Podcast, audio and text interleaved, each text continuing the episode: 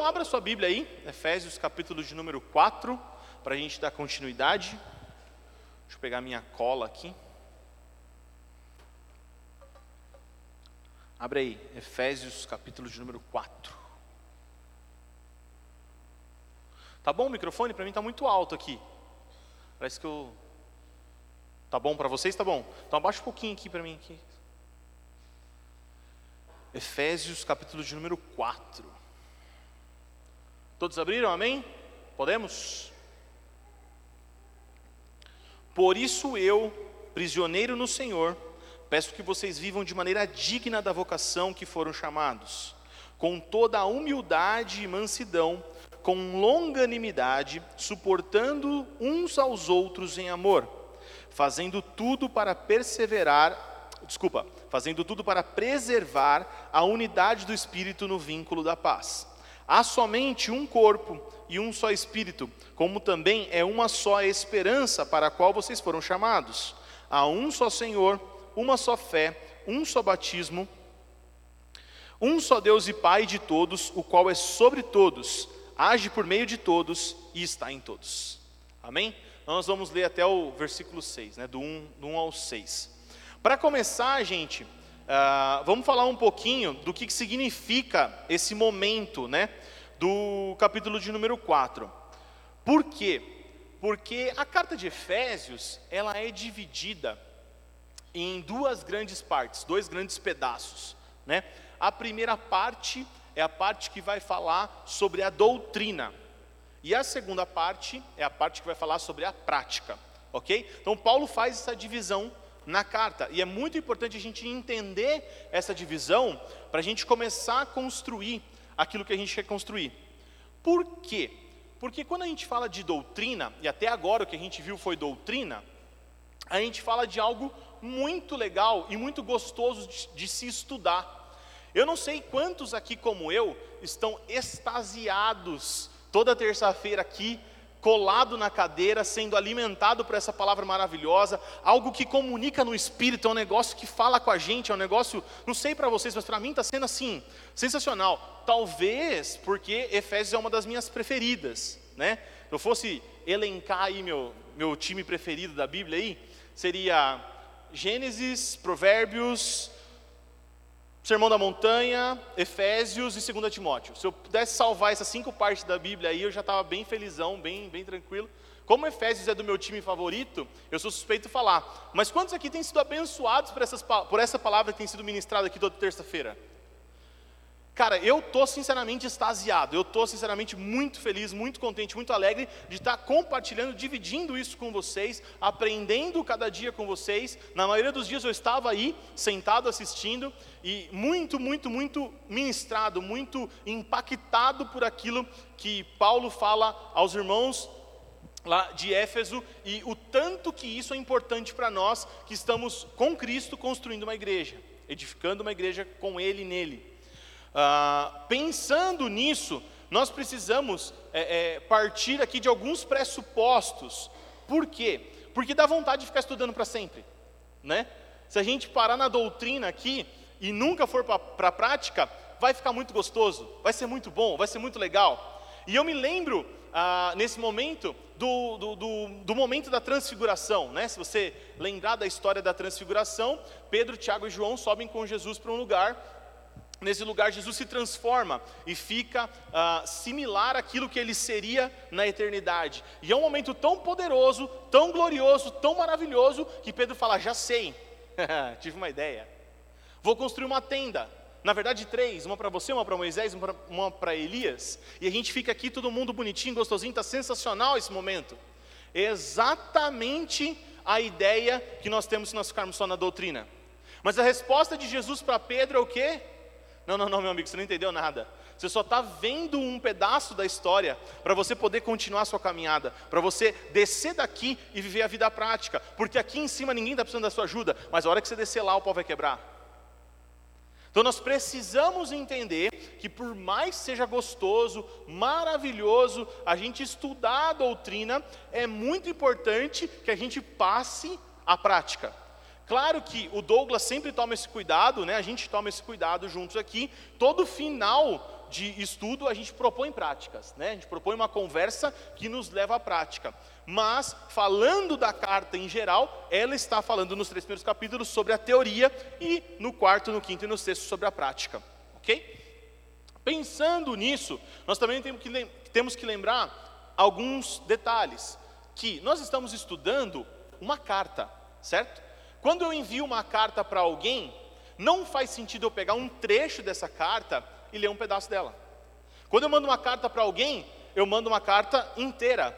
E o ideal é que ela seja lida por inteira. Quando eu mando um e-mail, né, hoje em dia não manda mais carta, né, é difícil alguém mandar carta, mas quando você recebe um e-mail e você vê um texto lá, abre o seu computador, você fala assim: ah, vou ler só a linha 19 aqui, peraí. Não faz sentido. Obrigado, Lucas.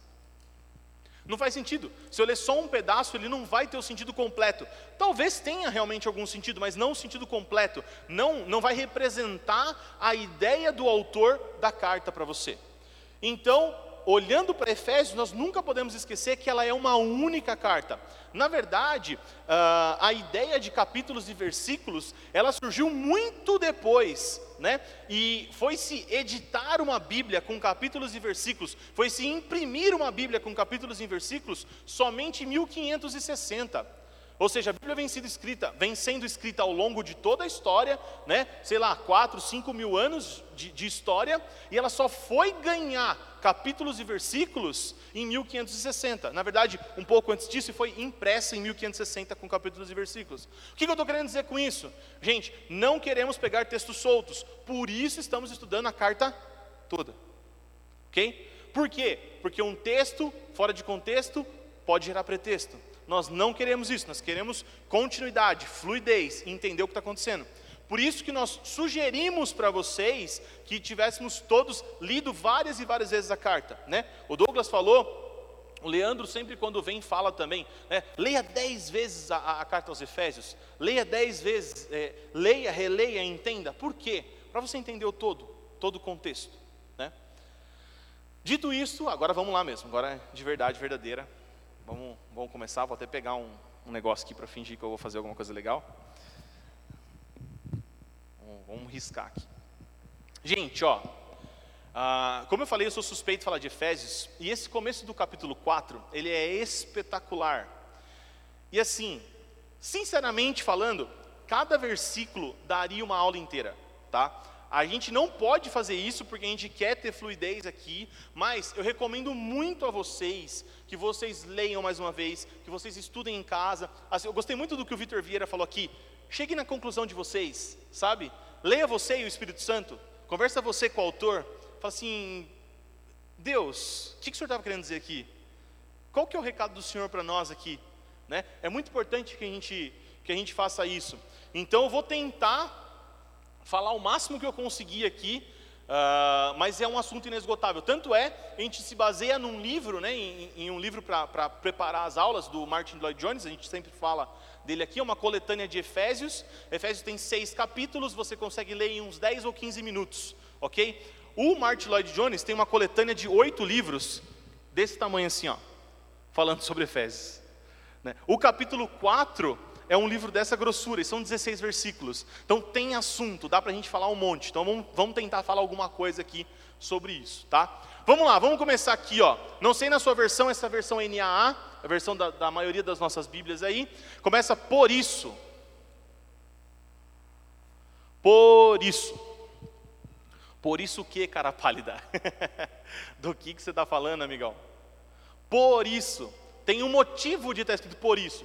Ele está falando um monte de coisa no capítulo 1, no capítulo 2, no capítulo 3. Então, por isso, agora ele vai começar o 4 em diante. Ok? Isso é muito importante. Por quê? Porque baseado nos anteriores eu consigo continuar. Ah, Tiago, mas eu não estava aqui nas últimas aulas, eu perdi todo o contexto. Não tem problema. Você pode ouvir no podcast, a gente gravou todas as aulas, tá? E você pode ler na sua casa, como eu sugeri, ok? Hoje aqui vai dar para você entender tudo o que eu vou falar, tá bom? Mas é muito legal, muito importante que você volte e entenda todo o contexto, beleza? Uh, por isso também significa não se satisfazer com a teoria. Por isso significa que aquilo que foi feito antes só está querendo dizer o que eu vou dizer depois, ok? por isso tem uma prática pela frente. Por tudo aquilo que eu já construí, vamos praticar agora, ok?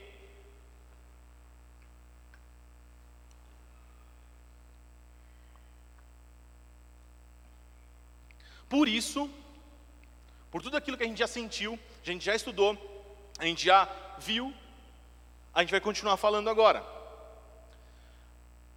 E a Bíblia diz assim: com grandes poderes vem grandes responsabilidades. não é a Bíblia que diz? Não? É o, o Pedro, não é a Bíblia, Pedro? Pedro está rindo da minha cara lá. Não é um versículo? Com grandes poderes vem grandes responsabilidades? Para quem não pegou a referência, fiz uma brincadeira, tá pessoal? Essa é uma frase do tio do Homem-Aranha. O tio do Homem-Aranha fala para ele um pouquinho antes de morrer: com grandes poderes vem grandes responsabilidades. Mas na verdade Jesus fala algo parecido. Eu tenho a desconfiança de que o tio Ben copiou da Bíblia, ou ele era um leitor da Bíblia. Abre sua Bíblia em Lucas 12, 48.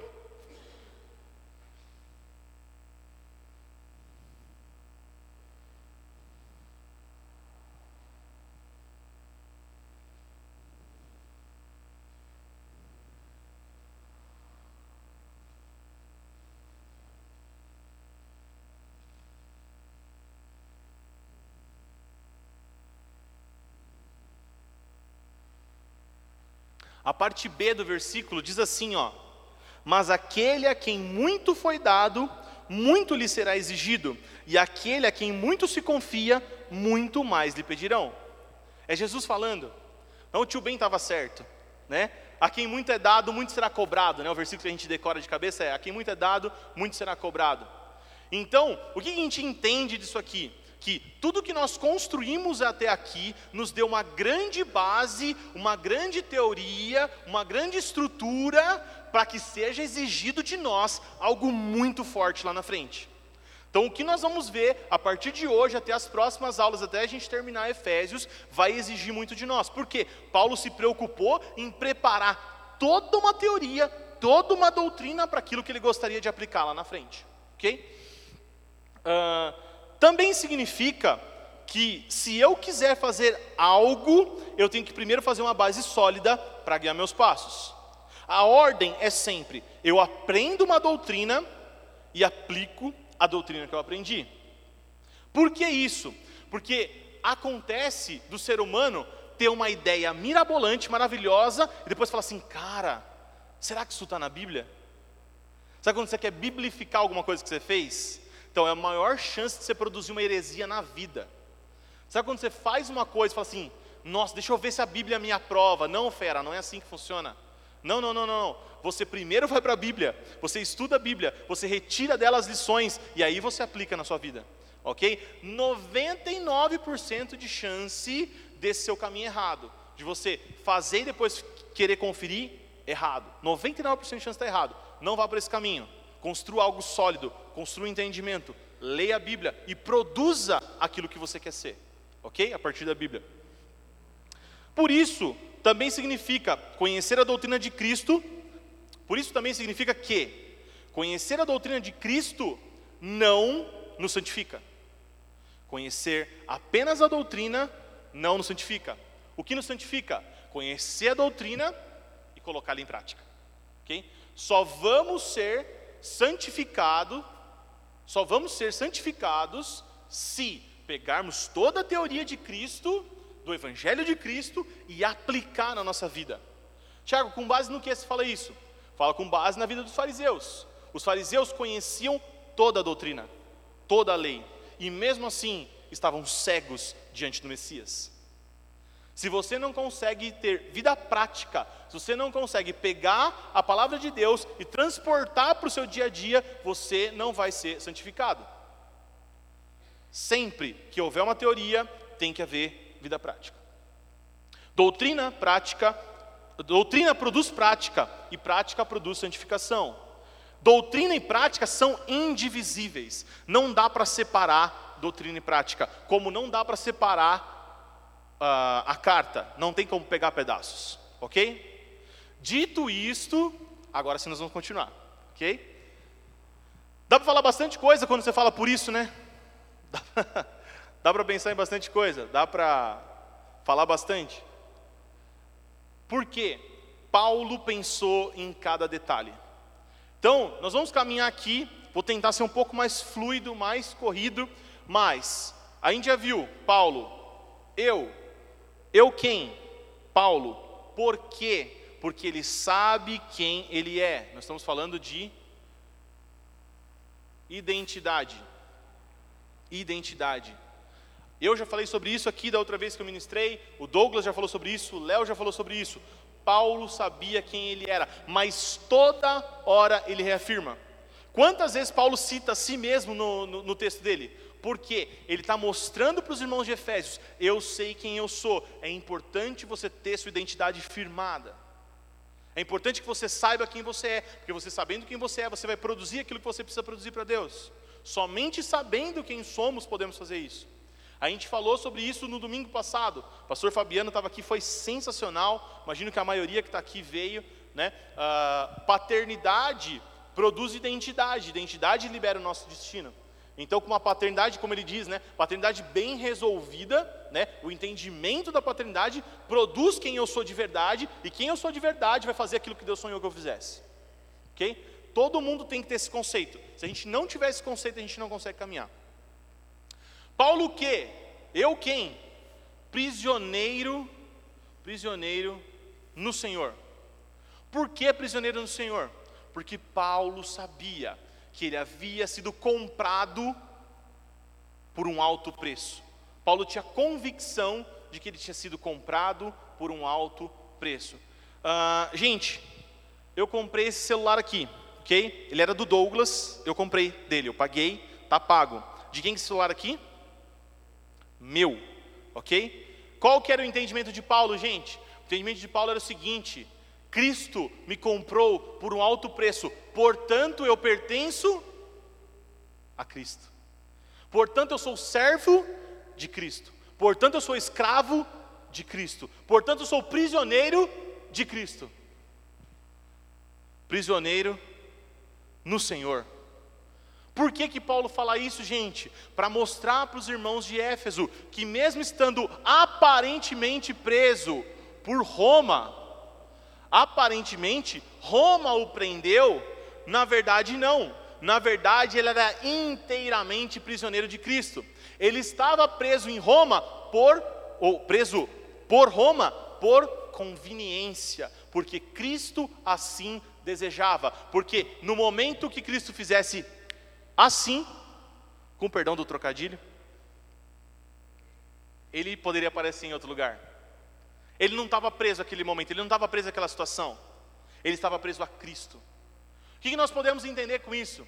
Que nós também somos prisioneiros de Cristo.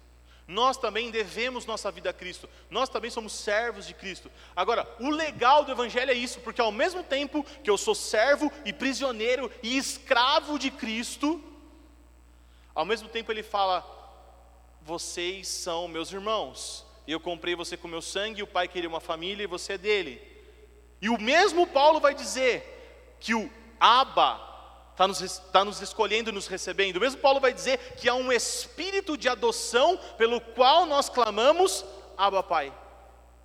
O Evangelho é muito louco, que ao mesmo tempo que eu sou escravo de Cristo por opção, por escolha, ao mesmo tempo eu sou filho do Deus Todo-Poderoso, herdeiro dele e co-herdeiro em Cristo. Por isso que quando Paulo vai falar que os gregos queriam sabedoria e os judeus queriam prática, Cristo vem com a cruz, que é loucura para gregos e para judeus. Quando eu falo que o evangelho é muito louco, é porque Paulo falou que é. Não sou eu que estou inventando. Ele falou: esse evangelho é loucura. Esse evangelho é loucura. Porque se alguém queria sabedoria, se alguém queria prática, vem um Cristo e morre crucificado. E essa cruz é símbolo, é sinal, é causa e efeito da nossa salvação. Então, quando eu falo, Paulo, prisioneiro no Senhor, ele está mostrando a condição atual dele. A condição dele não é prisioneiro em lugar nenhum, a não ser no Senhor. Amém?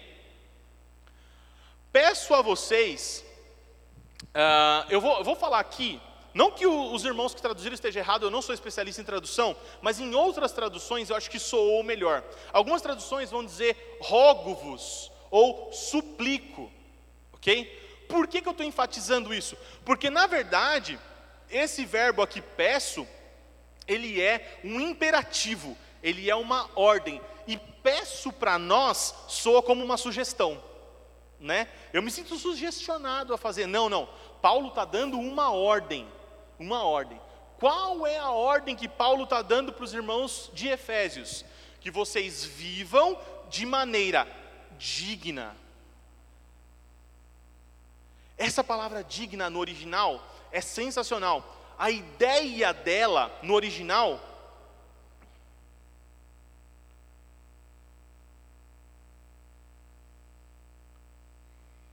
é de uma balança que equilibra as coisas.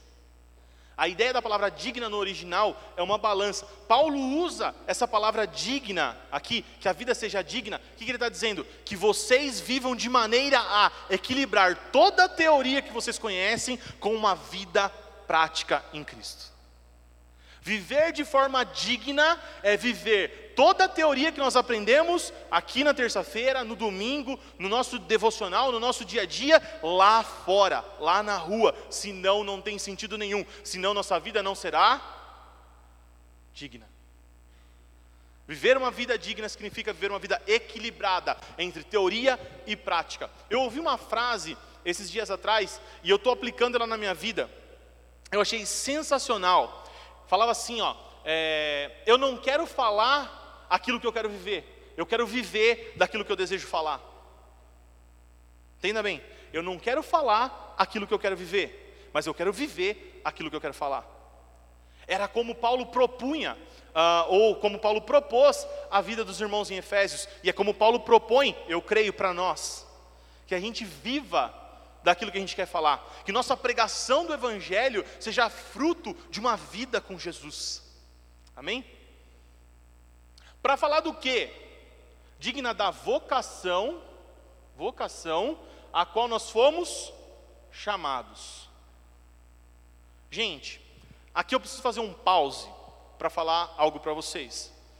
Uh, no mês que vem, provavelmente mais ou menos nessa época, tá? Nós vamos fazer aqui uma escola de propósito. Nós vamos ministrar para vocês dois dias, como foi a escola de escatologia, como foi as outras escolas que a gente teve, dois dias somente sobre propósito. Tá? Talvez seja uma das coisas mais importantes que a gente vai fazer aqui. Eu acredito, vou, é, é uma opinião minha, tá? Uma opinião minha. Eu acredito que o entendimento inteligente do Evangelho o entendimento da sua paternidade em Deus e o propósito de Deus para sua vida são as três coisas mais importantes que você precisa saber. Ter o entendimento inteligente do Evangelho, saber entender, compreender, aplicar e replicar o Evangelho na sua vida, saber quem é a sua paternidade em Deus, que vai gerar sua identidade, seu destino, e conhecer o seu propósito, o motivo pelo qual você foi criado em Deus, são as três coisas mais importantes na minha humilde opinião, que todo cristão deveria saber. Ok? Então, nós, com esse cuidado, com esse amor, com esse carinho, o Disascope vem falado sobre, tem falado sobre o Evangelho durante todos os sete, quase oito anos que nós estamos aí. Nós trouxemos semana passada, no domingo agora, maior especialista que a gente conhece sobre paternidade, né? E o próximo assunto que a gente vai abordar é propósito, ok? Por que, que eu estou falando isso? Porque muita gente confunde vocação, chamado, propósito, visão, missão, ah, que mais? Tem, sabe, sabe aquela que dá uma confusão, né? Ministério, é, pro, é, processo, processo está na moda agora, né? Não, não preciso de não sei o que, eu preciso de um processo. É, está na moda falar processo agora, né? Tem umas frases bonitas de processo. Então, o que, que é? O que, que é propósito? O que, que é chamado? O que, que é vocação? O que, que é missão? O que, que é visão? Nem sei mais o que, que é que eu estou falando. O que, que é isso? Aguarde, mês que vem eu vou falar para vocês, ok?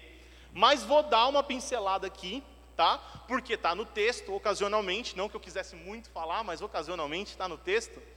Vocação e chamado, ok? Gente, como que nós vamos tratar isso aqui?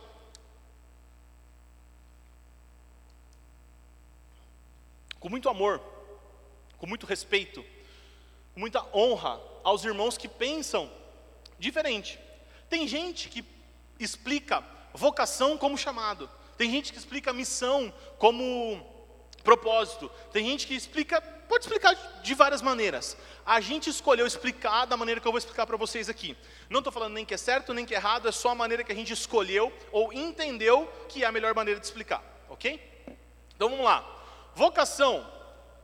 Vocação, ela vem do verbo uh, do latim, vocare, que provavelmente porque latim era vocare. Não foi boa, né? Tudo bem. Eu tentei. Mas os meus amigos que não riram, eu vou conversar com vocês no final. Se vocês dessem um apoio, né? Tinha ido. É, a Bíblia fala sobre as falsas amizades, temos que ficar espertos.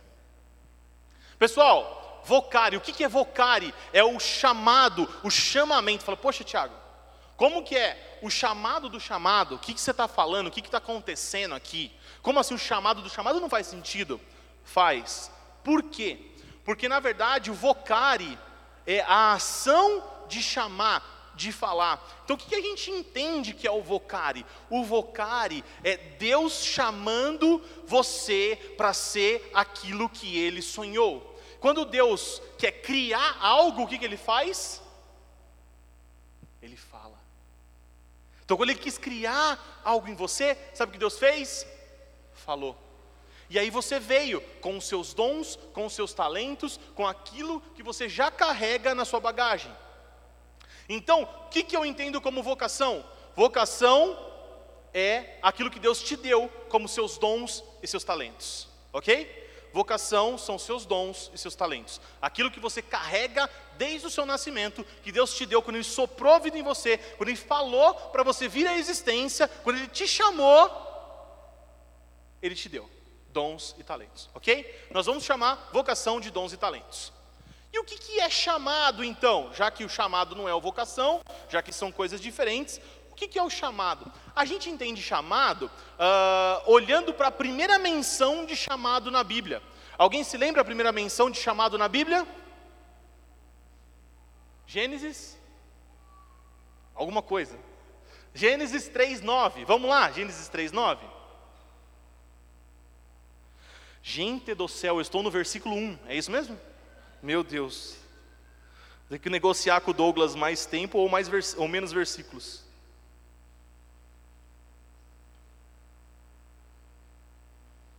Gênesis capítulo 3, versículo de número 9. Oi? É, o objetivo é o 6. Vamos tentar, né? Vamos dar uma corrida aí. Uh, posso, posso ler? Diz assim, ó. E o Senhor Deus chamou o homem e lhe perguntou: Onde você está? Gente, Todas as vezes, todas as tardes, Deus visitava o homem, que susto, o homem no jardim. Todas as tardes, todas as tardes Deus visitava o homem no jardim. Uma tarde Deus chegou lá e o homem não estava. Então, pela primeira vez na história registrada na Bíblia, Deus chamou o homem. O que isso significa para nós, gente? Significa que Deus chama o homem para devolvê-lo na posição correta. Quando Deus chama o homem, significa que ele estava fora da posição. Então, o chamado é devolver o homem à posição correta. Quando Deus te chama, Ele está te colocando na posição onde Ele sempre gostaria que você estivesse. Como que a gente chama isso, gente? Sacerdócio. Por quê? Porque a função de Adão era ser sacerdote. A função dele era cultivar e guardar, a função dele era adorar e interceder, e ele não estava fazendo isso, ele estava escondido. Então, a nossa função como cristãos, nossa função principal, nosso chamado, a gente vai chamar de chamado universal, ok? O chamado universal de todo cristão é o que? Sacerdócio. A gente aprendeu aqui, não custa nada repetir, que quando falamos de sacerdócio, estamos falando do sacerdócio a Deus, meu relacionamento com Deus, nós estamos falando do sacerdócio aos santos, nosso relacionamento aqui entre irmãos na igreja, e nosso sacerdócio ao mundo, ok? Quando nós vamos até ah, as pessoas que precisam lá fora, ok? Então, como sacerdotes do Senhor, somos chamados, devolvidos para a posição. Então, quando você fala assim, ah, Tiago, eu não tenho chamado, eu não tenho propósito. Tem, claro que tem. Talvez você não tenha descoberto o seu propósito específico, o seu chamado específico, mas o chamado universal, o chamado de todo cristão, que é para ser sacerdote, esse você já tem. Beleza? Entendemos isso? Glória a Deus, capítulo, o versículo 1 já foi. Beleza? Vamos para o próximo. Com toda humildade e mansidão. Gente, humildade e mansidão, fala para mim assim, ó, quem tem uma ideia de, de que seja característica de quem? Que é isso, que menina que lê a Bíblia é um espetáculo, né, Gabriel? Ela, ela lê a Bíblia e não, não ligou para o seu cabelo. Não tem problema. Meu Deus, que benção. Gente, mansidão e humildade são características de Jesus. Então, quando Paulo cita junto, né? Quem é manso e humilde de coração? Jesus. Quando ele cita junto mansidão e humildade, ele está fazendo referência a Jesus. Ele está dizendo, gente, vocês precisam imitar Jesus para fazer o que nós precisamos fazer. Nós vamos fazer algo complexo, nós vamos construir a igreja. A carta de Efésios é sobre a construção da igreja. Nós vamos fazer algo complexo. Como que nós conseguimos fazer esse algo complexo acontecer? Sendo como Jesus. Mas, cara, não é fácil ser como Jesus. Jesus foi perfeito, nós não somos, nós sabemos da nossa limitação. O que, que Paulo fala? Com toda, toda humildade. Por que, que ele fala com toda humildade? É com toda que for possível, com toda a sua força, com tudo que der. Com tudo que der, com tudo que tiver ao seu alcance seja humilde e seja manso. Humildade fala de saber quem você é, mesmo que você tenha que se colocar numa posição inferior. O que, que eu estou querendo dizer com isso? Jesus foi o maior exemplo. Quando ele pega a, túnica, a, a, a, toalha, cinge o seu lombo e abaixa e no, vai nos pés dos apóstolos para lavar os pés dos apóstolos, o que, que Jesus está fazendo? Se colocando na posição do menor escravo daquela casa. Mas, cara, ele era Deus. Como que Deus se coloca nessa posição? Simples, sabendo quem Ele é. Se ele sabe quem ele é, se ele não, ele nem superestima e nem subestima quem ele é, ele pode ocupar qualquer posição. Humildade é isso. Depois, a Bíblia vai dizer que mesmo sendo Deus, não usurpou tomar o lugar de Deus ele não precisava usurpar nada, ele sabia quem ele era. E quando ele faz isso, o que Deus faz com ele? Coloca ele como nome sobre todo nome. Entende que tem uma jogada, um, um, um, uma maneira de se fazer as coisas? Quando eu sei quem eu sou, eu posso ser humilde, porque eu não preciso nem me colocar acima de ninguém, nem me colocar abaixo de ninguém. E mesmo que eu esteja em qualquer uma das posições, eu estou bem. Está tudo bem. E a mansidão? A mansidão pode ser confundida com fraqueza, mas mansidão não é fraqueza. Como é que eu provo para você que não é fraqueza? Tem dois grandes exemplos de mansidão na Bíblia, que não são pessoas fracas. Primeiro, Moisés. Moisés dirigiu uma galera que era mais ou menos, segundo dizem, 3 milhões de pessoas. Mano, um cara que está à frente de 3 milhões de pessoas, mesmo sendo manso, não é fraco. Ok? Beleza? E a Bíblia também fala sobre Jesus. Jesus é só, ele só é o Rei dos Reis e Senhor dos Senhores. Ele só é o Deus de tudo e de todas as coisas. E ele é manso. Então é possível ser manso e ser poderoso. Se você souber ser humilde e manso, você pode ter poder, não tem problema. Jesus vai conceder a nós poder. Inclusive, há alguns poderes que ele concedeu a nós. Se você abrir sua Bíblia em, no Evangelho de João, capítulo de número 1, versículo de número 12, ele vai dizer que a todos quanto o receberam, deu-lhes o poder de ser feito o quê? Filho de Deus. Ser filho de Deus é um poder para nós. Inclusive, nós precisamos usar mais esse poder. Nós podemos, precisamos usar mais esse poder. Agora, isso nos torna menos humilde ou menos manso? De modo algum. É um poder dado a nós por Deus. Quando, quando Jesus fala que vai enviar o Espírito Santo, o Espírito Santo vai vir com poder. E recebereis poder do Espírito Santo. É a promessa de Jesus. Não tem problema nenhum você ter poder, desde que você seja parecido com Jesus. Agora, não é somente humildade e mansidão, é com longanimidade. Longanimidade eu lembro do pastor Josué Gonçalves, não tem como, né? Quando o pastor Josué explicava longanimidade, ele falava assim: longa paciência. Foi assim que eu, eu aprendi, não esqueci mais. Então, um minuto Josué Gonçalves para você. Longa paciência. Você não sabia o que era longanimidade? Longa paciência. Por quê? Porque cargas d'água, nós vamos precisar de uma longa paciência. Porque a tarefa não vai ser fácil. Por que, que você precisa de paciência, gente? Porque vai ter tribulação. A tribulação produz paciência. Ou seja, construir a igreja, embora a gente deseja paz, deseja unidade, a gente vai falar sobre isso, vai ter o que no meio, gente? Tribulação. Mas a tribulação nos produz paciência. Não só paciência, nesse caso, uma longa paciência. Nesse caso aqui, gente, longanimidade tem a ver com, sabe aquela ideia do pavio curto? Longanimidade é o pavio longo. Você demora para para queimar, para estourar, para ter problema. Porque a igreja, a formação da igreja vai existir, vai exigir isso de cada um de nós, ok? Uh, por quê? Porque nós vamos ter que suportar uns aos outros. E suportar não é do insuportável, sou insuportável, não, não é isso. Suportar e dar suporte, ok? Vamos ter que sustentar uns aos outros. Vai ter hora, gente, que eu vou precisar de vocês, que eu vou tropeçar e vou cair, vocês vão me levantar. E do mesmo modo, vocês também vão tropeçar e cair, eu vou estar do lado de vocês para levantar. Sem um olhando para o outro, sem um ajudando o outro, sem um ombro a ombro com o outro, a gente não chega em lugar nenhum, a gente não constrói a igreja. O recado de Paulo é esse. E como que a gente faz tudo isso, gente? em amor. Ok? Só vai ser possível se a gente fizer tudo isso em amor. É preciso correr, né? Mas amém. Fazendo tudo para preservar a unidade.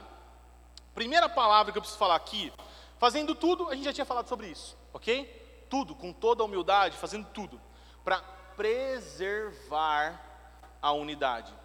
Gente, se eu tenho que preservar algo, é porque eu não preciso criar algo.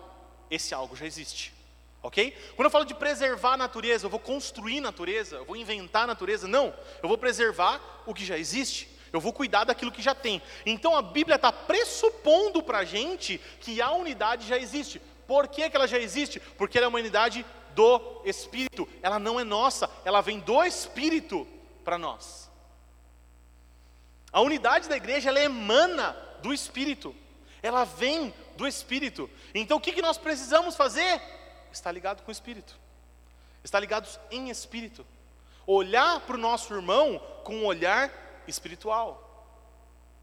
É assim que a gente faz. Por quê? Porque a gente não precisa construir unidade, a gente tem que só preservar. É tipo assim, mano, não atrapalhe o que o Espírito está fazendo na igreja.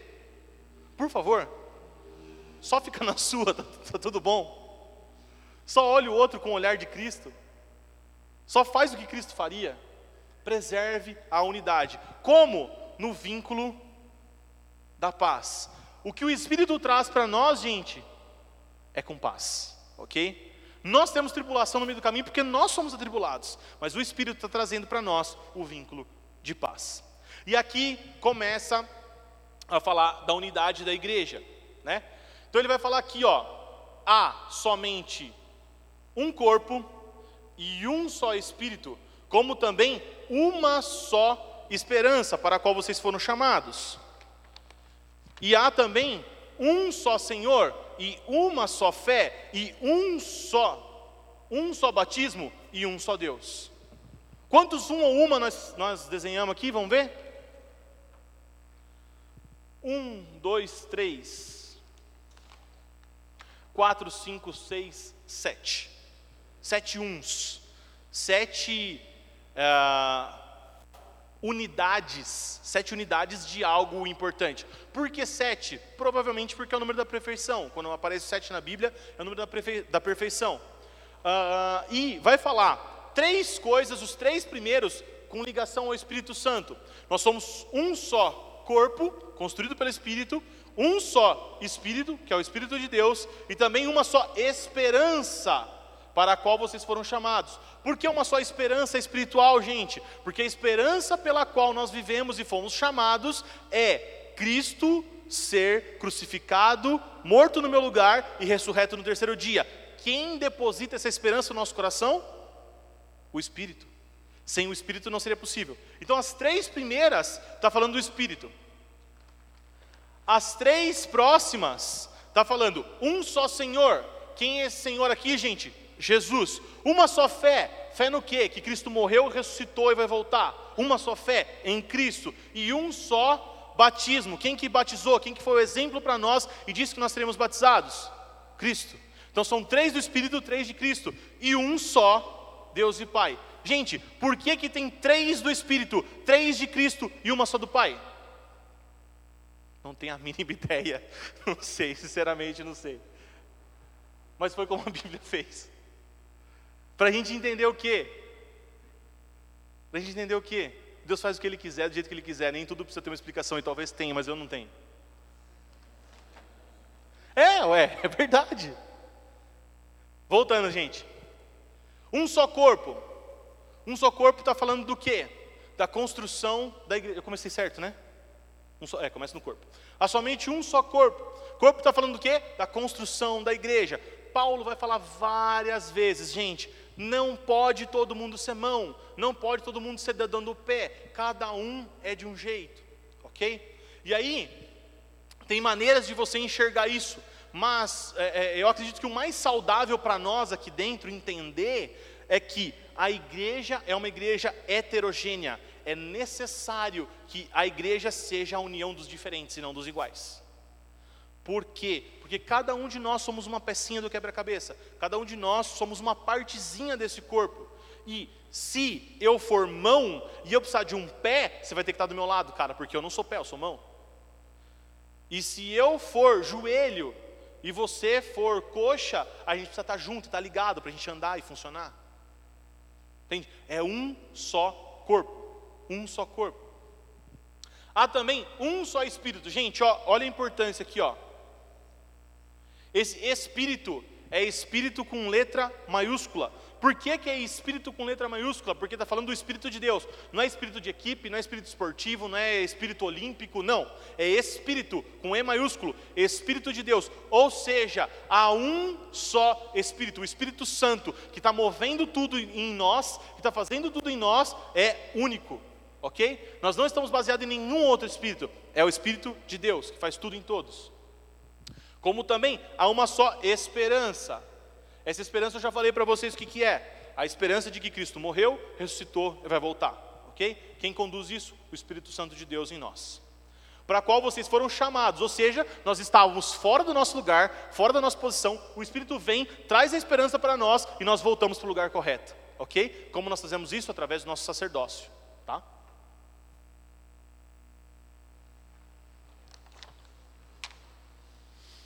Vamos lá. Há um só Senhor. Gente, por que há um só Senhor? Porque Jesus não divide a glória dele com ninguém. Ok? Pode servir a Deus e a Mamon? Não tem como. Tem como fazer alguma outra coisa ou ter algum outro senhorio na sua vida? Não, não tem jeito. É Cristo, ok? Quando fala de Senhor, de senhorio, é Cristo. Cara, por que, que não é Deus aqui? Por que, que é Jesus? Porque Deus escolheu que fosse Jesus, porque o Pai escolheu que fosse Jesus. Porque Jesus, como a gente já falou, se fez humilde, não usurpou o lugar de Deus, Deus o colocou como nome acima de todo o nome. Okay? O nosso Senhor é Cristo. E uma só fé, uma só fé, essa fé também junto com, com a esperança, né? Está falando da nossa fé em Cristo, que Cristo morreu, ressuscitou e vai voltar para nos buscar. O original de fé, gente, na verdade, a, a palavra, uma da, das palavras que define fé é fidelidade.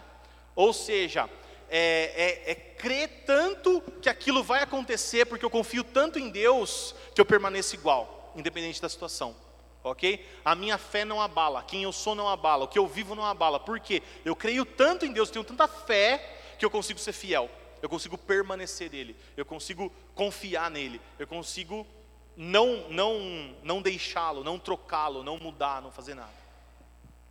Uh, e um só batismo, um só batismo. Por que um só batismo, gente?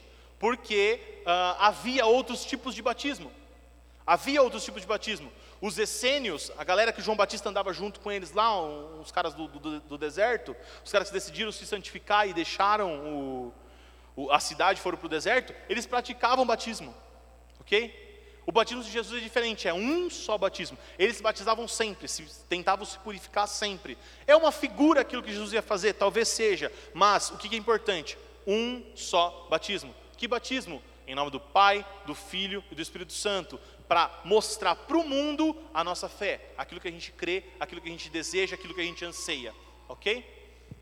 E um só Deus, mas não só Deus, Deus e Pai Cara, como é importante o detalhe. Como é importante o detalhe. Ele poderia falar assim, um só Deus, e estava tudo bem, a gente ia ficar feliz, ia ter aula do mesmo jeito. Mas ele não quis fazer assim, ele quis mostrar para nós, um só Deus e Pai. Eu acho que é pelo mesmo motivo que toda hora ele fala, eu, Paulo. Porque se eu sei quem é meu pai, eu sei quem eu sou. Então Paulo faz questão de mostrar para nós a importância de entender que Deus não é só Deus, Deus é Pai. Ele é Senhor, poderoso, maravilhoso, mas ao mesmo tempo Ele é o Abba, o papaizinho querido, aquele que te chama pelo nome, que te pega no colo, que te pega pela mão, te dá carinho. Ele é o Pai. Esse Pai, nesse processo de amor, de cuidado, de carinho, Ele revela para você a sua identidade. E sabendo quem você é, você cumpre o seu chamado, o seu destino, tudo aquilo que Ele tem para você, o seu propósito a qual é sobre todos. Sobre todos, não é sobre alguns, não é sobre a maioria, é sobre todos. E age por meio de todos, e está em todos. O que está falando, gente? Está falando de unidade. Mais uma vez, de unidade. Uh, tem dois exemplos legais de unidade, né? Algumas pessoas falam assim: ah, a unidade é é, união é um saco de laranja, unidade é o suco da laranja, né? Ou união é um saco de batata e unidade é um purê de batata. A gente já falou muito sobre isso, mas é exatamente isso: é um amassado na vida do outro, um espremido na vida do outro, é um junto com o outro até o fim, até a morte, até o arrebatamento, até a consumação dos séculos. Não tem jeito, cara. Se você não gostar de mim, sinto muito, nós vamos estar juntos para sempre. É melhor aprender a gostar nesse restinho de vida que falta, para nós passar o resto da, da vida junto, beleza? Podemos? Está combinado? Gente, para encerrar isso aqui, já, já deu nosso horário, né? É, queria dizer para vocês o seguinte: como é maravilhoso, eu não sei para vocês, mas para mim é, como é maravilhoso como Paulo constrói toda uma narrativa estrutural para nos trazer para aquilo que ele quer de vida prática, né? Não sei vocês, mas como me encoraja a fazer isso, né? Como, como me dá gás, me dá força. Porque é, é, é cara, é, é bonito o jeito que ele escreve, é bonita a narrativa. E aí você vai pegar a Bíblia, a Bíblia é inteira feita assim. A Bíblia é inteira feita assim, por mais de 40 autores diferentes, mais de 60 livros diferentes, mais de 4 mil anos de história sendo escrita, e em todo o tempo ela explica, ela dá prática, ela explica, ela dá prática, ela aponta para Cristo e ela fala que Cristo vai voltar, ela fala como Cristo veio, como Cristo está, como Cristo faz. Cara, é sensacional, é maravilhoso ver isso. Eu me sinto muito encorajado e fico muito feliz de fazer isso aqui.